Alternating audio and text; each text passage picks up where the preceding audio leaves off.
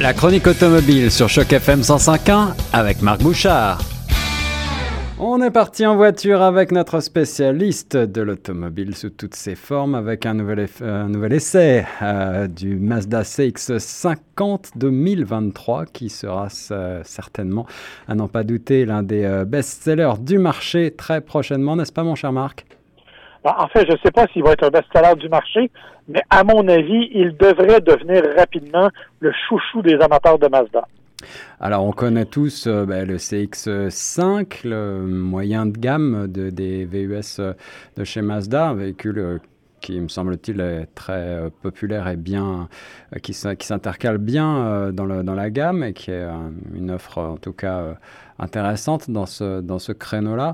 Pourquoi ce nouveau véhicule? Est-ce que c'est un remplaçant? Est-ce que c'est un véhicule qui, comme le petit frère CX30, va s'intercaler dans le reste de la gamme? Ben, en fait, il vient en parallèle du CX5, si tu veux. C'est-à-dire que euh, le CX5 est un véhicule que l'on connaît bien, véhicule qui a une vocation très urbaine, euh, un style un peu plus raffiné, euh, une silhouette assez assez bien contrôlée, je dirais, il est là mm-hmm. depuis quelques années.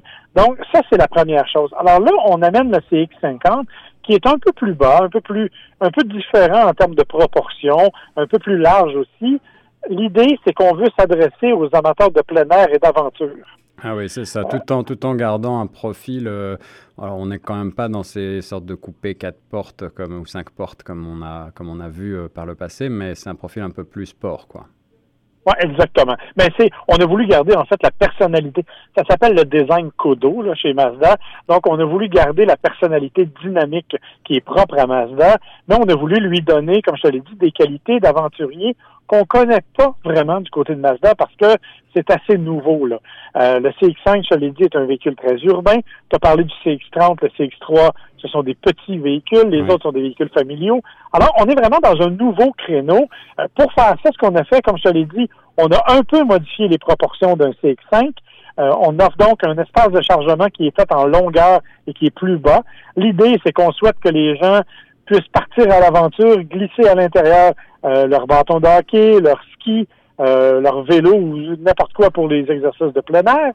Et euh, on a doté le, nouveau véhicule d'un nouveau système de rouage intégral, non, en fait, d'un sélecteur de mode de conduite intelligent qui inclut un rouage intégral hors route. D'accord. Alors, est-ce que c'est pour autant un vrai baroudeur, ce nouveau CX-50? C'est pas un Jeep. Hein. on s'entend, ça ne te mènera pas au sommet de l'Himalaya, c'est très clair.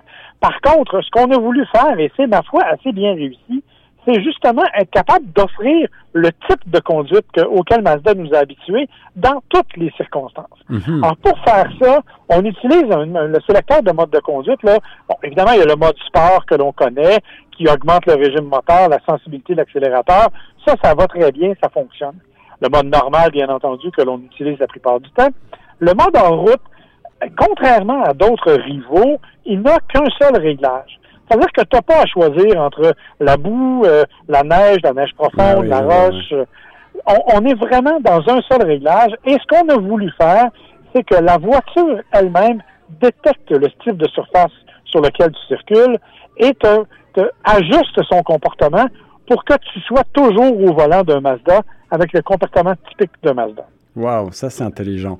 Alors, euh, une voiture certainement bien adaptée au marché, en tout cas au marché nord-américain et canadien, avec euh, aussi des proportions, tu le disais, un petit peu plus, euh, un petit peu plus larges pour emmener davantage de choses.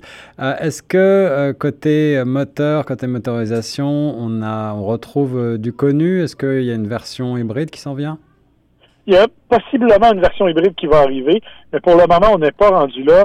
Et la phrase préférée de tous les responsables de relations publiques, c'est toujours on ne parle pas des futurs produits. Mhm. Donc, mhm. on n'a pas pu se faire confirmer. Par contre, au niveau de la motorisation, comme tu l'as mentionné, c'est tout à fait connu. C'est-à-dire qu'on utilise le même moteur 4 cylindres atmosphérique de 187 chevaux et le moteur 4 euh, cylindres turbo qui fait, lui, 256 chevaux lorsqu'il est nourri à de l'essence à haut indice d'octane. Donc, ce sont deux moteurs que l'on que l'on a déjà utilisés dans la plupart des autres véhicules Mazda. La beauté, c'est qu'on a, on a réussi à régler ces véhicules-là pour qu'ils soient capables de faire du remorquage. Alors, avec le moteur de base, c'est un peu moins évident. On fait 2000 livres de remorquage à peu près. Avec le moteur turbo, on est capable d'aller jusqu'à 3500 livres. Ça, c'est plutôt des belles capacités euh, qui devraient plaire là aussi euh, aux Canadiens. Qu'en est-il de, l'agrément? Tu disais qu'on retrouve euh, à son volant le, style de conduite Mazda. Est-ce que ce véhicule est pour autant sportif ou, j'allais dire, au moins amusant? Oui, ben en fait, on a exactement le même dynamisme que l'on connaît du côté de, du CX5, par exemple. Évidemment, ce n'est pas sportif, tu l'as mentionné, même si on utilise le mode sport.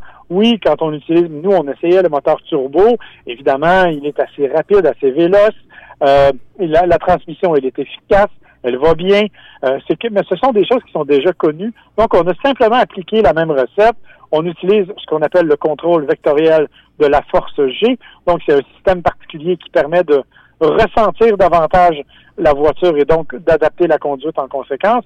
Donc, de ce point de vue-là, c'est vraiment une belle réussite. La nouveauté, c'est vraiment la capacité hors route et la capacité de remorquage. Ce sont des choses avec lesquelles on n'avait jamais vraiment travaillé du côté de chez Mazda. Et le fait que, bon, on a un petit peu modifié le design. On a même ajouté des panneaux de plastique, par exemple, pour protéger les arches de roue. Donc, on mise vraiment là sur un côté aventurier. Il y aura même une version qui va s'appeler la version Meridian, qui, elle, va arriver un peu plus tard au cours de l'année et qui va avoir des rails de toit plus efficaces, plus solides, qui vont permettre de pouvoir de transporter, entre autres, kayak et autrement.